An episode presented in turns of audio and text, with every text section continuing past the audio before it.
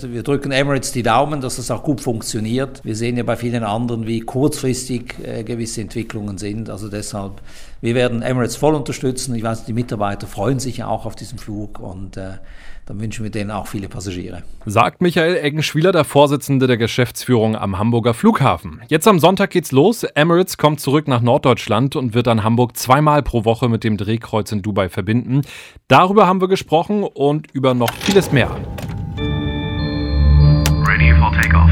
Luftraum, der Luftfahrt-Podcast mit Christopher Scheffelmeier.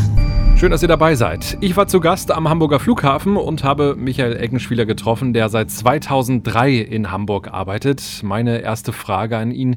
Wie sehr wünscht man sich als Airport-Chef, morgens aufzuwachen und dann festzustellen, das mit Corona, das war alles nur ein schlechter Albtraum? Ja, auf den Gedanken kann man schon kommen. Ich denke, was wir im Moment erleben, hat sich wirklich niemand äh, träumen können, äh, auch nicht in, in, also vor allem nicht in der Dimension, dass man über Risiken und auch Pandemien immer wieder mal spricht, ja, aber was wir im Moment erleben, ich glaube, das hat sich keiner vorstellen können. Und äh, das ist schon eine Situation, in, in der wir im Moment äh, so zwischen Frustration und irgendwo aber dann den Glauben an die Branche und, und äh, gerade bei uns Mobilität, äh, da bin ich fest davon überzeugt, die, die gehört zu unserem Alltag und das wird auch wiederkommen. Äh, die Frage ist, wann und in welcher Form. Aber mobil sein, das wollen wir uns alle nicht letztendlich wegdenken. Sie sind ja schon einige Jahre im Geschäft und haben ja auch schon einige Krisen erlebt, wenn wir an den 11. September zum Beispiel denken. Da gab es ja auch eine große Delle. Ähm, wenn Sie das mal vergleichen, diese Krise um den 11. September und die jetzige Krise, wo ist da der große Unterschied? Der ganz große Unterschied ist natürlich in, in, in der Dauer und den Auswirkungen. Also ich sag mal, im Vergleich zum 11. September, äh, wenn ich das heute ziehe, dann war der 11. September ein Sandkastenspiel. Äh, das war in ein paar Wochen, Monaten vorbei und äh, war auch sehr klar eingrenzbar. Ich glaube, im Moment ist so die, die Problematik, die wir haben, dass wir keine Referenzpunkte haben, auch wann und wie es wieder starten wird. Wir wissen, es kommt ein Impfstoff, ist, in dem Sinne, es gibt schon Punkte, aber die sind nicht klar darstellbar. Und das macht es im Moment auch in der Führung schwierig, dass sie nicht diese Referenzpunkte gar nicht haben, sondern können sie nur mit eigenen Abschätzungen, mit Vergleichen äh, da mal ziehen. Und äh, das ist schon der ganz große Unterschied. Wenn wir uns bei Ihnen in Hamburg mal umgucken, bei Ihren Nachbarn bei Lufthansa Technik, da stehen große Jumbo-Jets rum. Wie ist jetzt aktuell die Situation bei Ihnen auf dem Flughafen? Wie sieht es so aus mit der Auslastung? Ja, wir hätten natürlich lieber die Jumbos auf unserem Vorfeld und, äh, oder an den Brücken und am Gebäude. Bei uns ist es im Moment so, dass wir von den Anzahl Flügen, würde ich schätzen, dass wir irgendwo zwischen 20 und 30 Prozent sind von dem, was wir äh, letztes Jahr hatten. Und bei den Passagierzahlen, die sind in den letzten Tagen ja wieder regelrecht eingebrochen. Da würde ich schätzen, dass wir um die 10 Prozent sind, äh, vielleicht ein bisschen mehr aber wir sind eigentlich schon fast wieder im Lockdown. Wie kann man sich so eine Kommunikation vorstellen, wenn wir jetzt sehen, die, die Buchungslage geht runter, das bekommen wir dann zuerst die Airlines mit. Wie werden Sie dann informiert, dass Sie schon vorab auch so ein bisschen planen können, wie es äh, aussehen wird in den Terminals? Das ist natürlich auch eine der Schwierigkeiten, dass die Airlines das auch sehr kurzfristig erst letztendlich feststellen, wie und wo die Buchungen kommen oder eben nicht kommen. Und wir sehen es dann, äh, wenn die Airlines ihre Flugpläne anpassen. Das geschieht natürlich im Moment auch fast täglich, dass äh, Flüge dann äh, rausgenommen werden oder Flugzeuge dann mit kleineren Mustern quasi eingesetzt werden.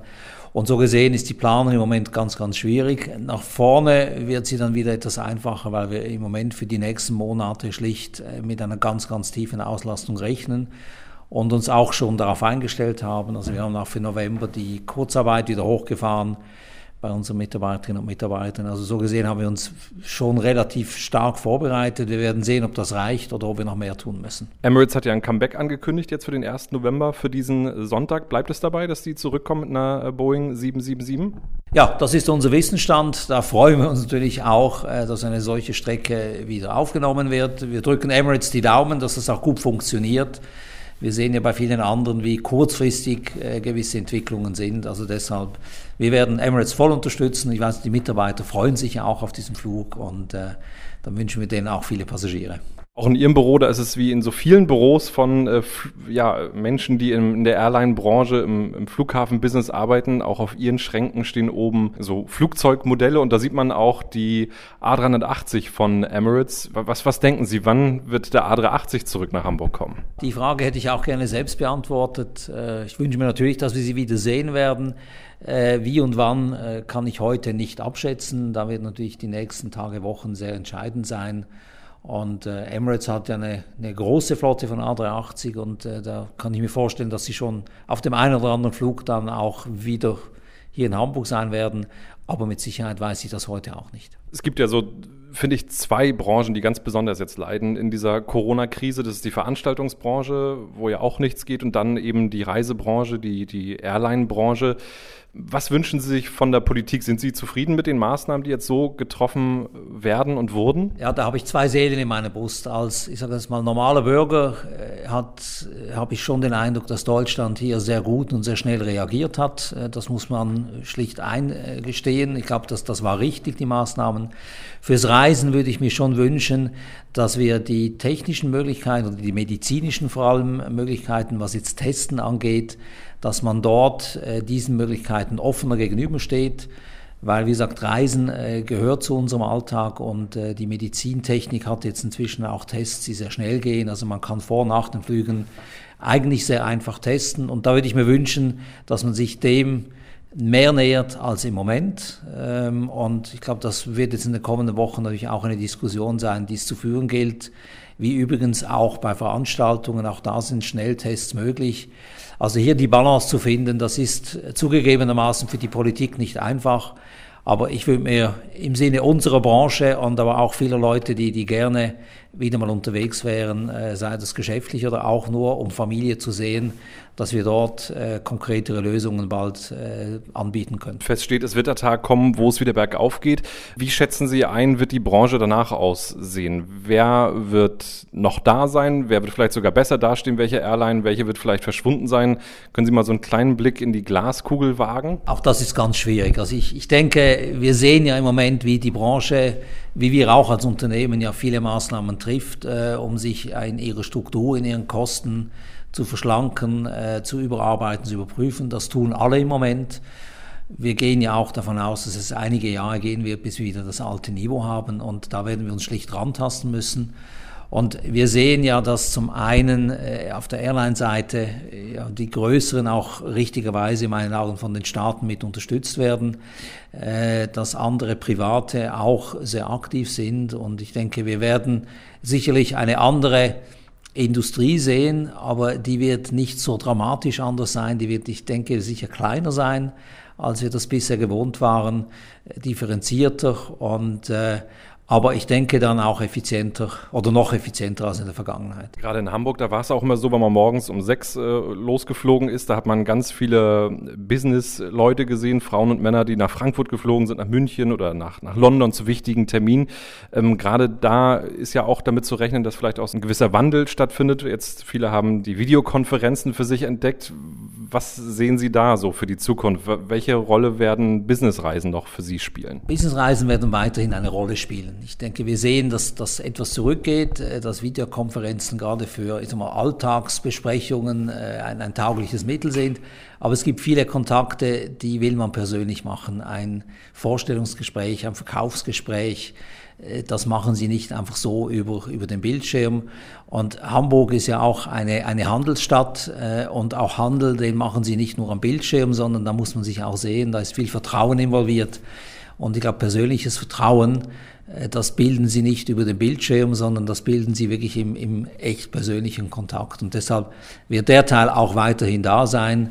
Und äh, wir haben in den letzten Jahren schon gesehen, dass das leicht rückläufig war. Das wird sicher stärker sein, aber ganz weggehen wird das nicht. Und auf das müssen wir uns genauso einstellen. Also da höre ich leichten Optimismus auf jeden Fall raus. Wie optimistisch sind Sie, dass so kleinere Flughäfen bestehen bleiben? Also sowas wie Kassel oder Osnabrück. Die waren ja vor der Krise schon nicht wirklich gut ausgelastet. Ist es noch sinnvoll, diese Flughäfen am Leben zu erhalten? Das ist eine Frage, die die jeweiligen Gesellschafter beantworten müssen. Ich denke, wir, wir sehen im Moment äh, die Konzentration auf größere Flughäfen. Äh, das ist auch, wie Sie richtig sagen, nicht erst seit gestern der Fall. Und das wird dann eine Abwägung sein der jeweiligen Gesellschafter, äh, welche Anbindungsmöglichkeit äh, will man noch haben, kann man noch haben, kann man sich leisten. Und äh, deshalb äh, denke ich, dass wir als Hamburger Flughafen hier gut aufgestellt sind. Wir haben ein gutes, ein breites äh, Einzugsgebiet, äh, auch ein breites Angebot. Und da fokussieren wir uns drauf, dass wir hier wirklich äh, möglichst gut durch die Krise kommen und äh, danach auch wieder mit einem wirklich guten und überzeugenden Angebot dastehen können. Wie könnte das Angebot aussehen? Im Trend sind ja auch, auch ja nichts Neues, sind ja so die A321 äh, Long Range, die dann auch ja von hier aus nach Nordamerika fliegen könnte. Haben Sie da so Gedankenspiele, dass das eine, in Zukunft eine Rolle spielen könnte, dass der Flughafen auch wieder ein bisschen mehr angebunden ist an ja, größere Flughäfen, an die Langstrecke? Ja, die Langstrecke ist nicht immer ein, ein auch hochemotionales Thema und da ist die Airbus A320 sicherlich eine, eine Option. Unser Streckennetz ist ja zu über 90 Prozent wirklich europäisch und da wird das erste sein, dass wir das Europanetz, das ist die große Nachfrage, dass wir das möglichst schnell wieder breit äh, hinkriegen, wie wir auch im Moment ja auch sehen, dass wir einige neue Strecken auch sogar in der Corona-Zeit äh, erhalten.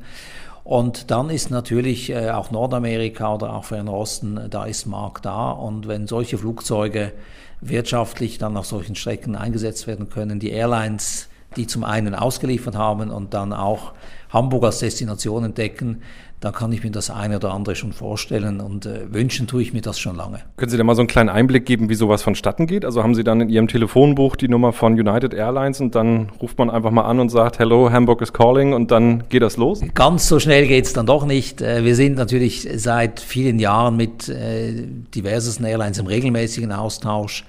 Das ist natürlich ein, ein wirklich längeres Unterfangen, äh, ist auch ein großes Invest für die Airlines. Und da versuchen wir natürlich mit Marktentwicklungen, mit persönlichen Kontakten, auch da persönlich und nicht nur über, übers Telefon oder über eine Videokonferenz, den Airlines zu verdeutlichen, welchen Markt sie haben, welche Chancen sie hier haben. Und äh, deshalb, das ist ein Marathonlauf und da sind wir schon lange unterwegs. Äh, da drehen wir im Moment etwas langsamere Kreise, aber auch in dieser Zeit halten wir dort Kontakt. Es ist soweit, der Flughafen äh, BER geht an den Start. Hätten Sie damit gerechnet, dass das nochmal klappt? Als Optimist habe ich immer damit gerechnet, dass es eines Tages soweit sein wird. Äh, ich freue mich jetzt auch für die Berliner Kollegen äh, die natürlich jetzt eine, eine ganz lange, äh, auch anstrengende Zeit hinter sich haben.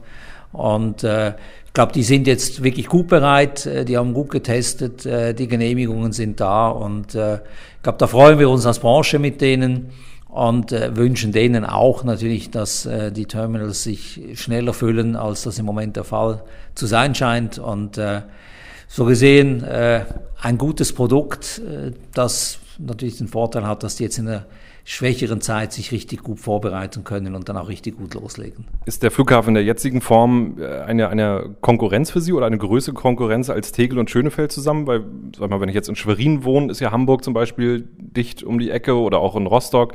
Über die A20 ist man schnell hier, aber man ist auch schnell äh, in Berlin. Also ist der Flughafen, wenn er dann so richtig gut performt, eine große Konkurrenz für Sie? Nein, ich denke, äh, auch Berlin ist wie Hamburg natürlich primär fokussiert auf den europäischen Verkehr und äh, da ist die Distanz zu groß, um da von Konkurrenz zu sprechen. Ich denke, jeder hat sein Einzugsgebiet und äh, ich glaube, wenn Sie dann den Norden ansehen, dann sind es Berlin und wir als die größeren Standorte und äh, da kann der Passagier wählen und äh, ich glaube nicht, dass der Hamburger nach Berlin fahren wird und genauso wenig wird der Berliner nach Hamburg kommen äh, für seine Reisen, sondern das wird dann wirklich im, um, im Umfeld äh, wird der, der Hauptanteil des, des Marktvolumens sein. Auch hier am Hamburger Flughafen waren ja Umbaumaßnahmen geplant, die jetzt erstmal so ein bisschen runtergefahren wurden. Wie sieht es da so in der nächsten Zeit aus? Wann geht's weiter? Ja, im Moment nicht, wie Sie richtig sagen. Wir haben zum Glück das Vorfeld 1 jetzt abgeschlossen. Äh, bin ich froh, dass das fertig ist. Wir haben die Sicherheitskontrolle, äh, die, die Erweiterung fertig. Wir haben eine Anpassung im Gepäckkeller auch fertig. Also so sind wir auch von der Infrastruktur jetzt bereit, auch für ein, ein Wiederanwachsen des Verkehrs. Die anderen Projekte sind, äh, sind gestoppt äh, und da werden wir entscheiden, je nach Verkehrsentwicklung, wann äh, sich das wieder lohnt, wann wir es rechtfertigen können, die Pläne dann aus der Schublade zu ziehen. Und wann das ist, das kann ich heute überhaupt noch nicht sagen. Ich glaube, bin froh, dass wir die Pläne haben, dass die auch genehmigt sind Und äh, wir werden je nach Entwicklung dann äh, schneller oder langsamer damit äh, wieder ans Werk gehen. Das Lieblingsflugzeug. Auf die Antwort bin ich jetzt sehr gespannt. Herr Eggeschwieler, welches Flugzeug ist Ihr Lieblingsmuster? Oh, das ist eine schwierige Frage. Mein Lieblingsmuster, ähm, ja, wenn ich ganz ehrlich bin, es gibt so einige der älteren, die mich faszinieren. Äh, also wenn Sie eine MD11 nehmen, die ich natürlich jetzt in meiner beruflichen Zeit immer wieder gesehen habe.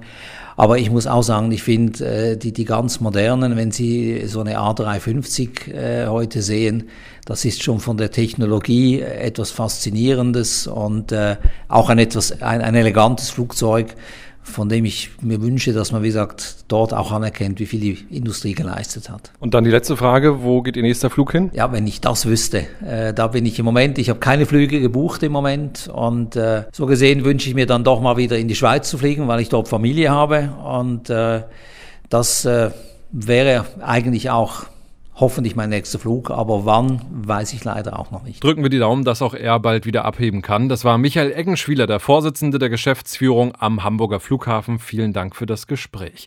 Und jetzt zum Schluss noch ein kleiner Tipp für euch. Das ist keine Werbung, ganz wichtig, nichts verkauftes, nur eine Empfehlung. Ich freue mich jetzt schon auf das Jahr 2021 und es liegt an einem Kalender, den ich habe, einen 747-Kalender, gemacht von Robert Schönherr. Den habe ich mal kennengelernt, sehr, sehr netter Typ, der nicht nur schöne Bilder macht von der Königin Königin der Lüfte. Er fliegt sie auch als Pilot und ich wollte von ihm wissen, auf welchen Monat freust du dich schon am meisten? Ja, gar nicht mehr so einfach, die Frage zu beantworten, welches Bild mir am besten gefällt in dem Kalender. Ähm, ich glaube, das liegt vor allem daran, weil man als Fotograf dann doch mehr mit einer Situation verbindet, als nur das Bild, was am Ende dabei entstanden ist. Ähm, hat viel mit Emotionen und mit Stimmung zu tun. Ähm, nichtsdestotrotz, wenn ich mich festlegen muss, ich glaube, ich tendiere so ein bisschen Richtung November. Ähm, das ist ein Bild, was ich aus dem Hubschrauber geschossen habe über den Flughafen von Los Angeles. Ähm, warum es mir gefällt, das liegt einfach daran, dass es eine Perspektive ist, die man nicht so oft zu sehen bekommt. Ähm, der Jumbo, ein riesengroßes Flugzeug, sehen wir normalerweise entweder auf Augenhöhe, wenn wir um die Maschine rumspazieren, oder wir sehen, wie ähm, dieses gigantische Flugzeug über uns hinwegfliegt. Und ähm, gerade diese Perspektive aus dem Hubschrauber, wo man von oben quasi herabguckt auf die Queen of the Skies, mh, mm, das ist nochmal so ein, so ein sagen wir, so eine besondere Perspektive, die mir ganz besonders gut gefällt. Danke, Robert. Also, wenn ihr euch jetzt vielleicht schon mal so ein schönes Weihnachtsgeschenk selbst machen möchtet, dann ist der 747-Kalender bestimmt eine richtig super Sache. Mein Lieblingsfoto ist eine startende 747 von KLM. Alle Infos zum Kalender und noch viele, viele schöne Bilder gibt es bei Insta unter the.flying.camera oder auch bei robertschönherr.de. Das war Luftraum für dieses Mal. Bleibt gesund und munter und empfehlt diesen Podcast gerne weiter. Darüber würde ich mich freuen. Bis bald. Luftraum, der Luftfahrt-Podcast mit Christopher Scheffelmeier. Parking Brake Set.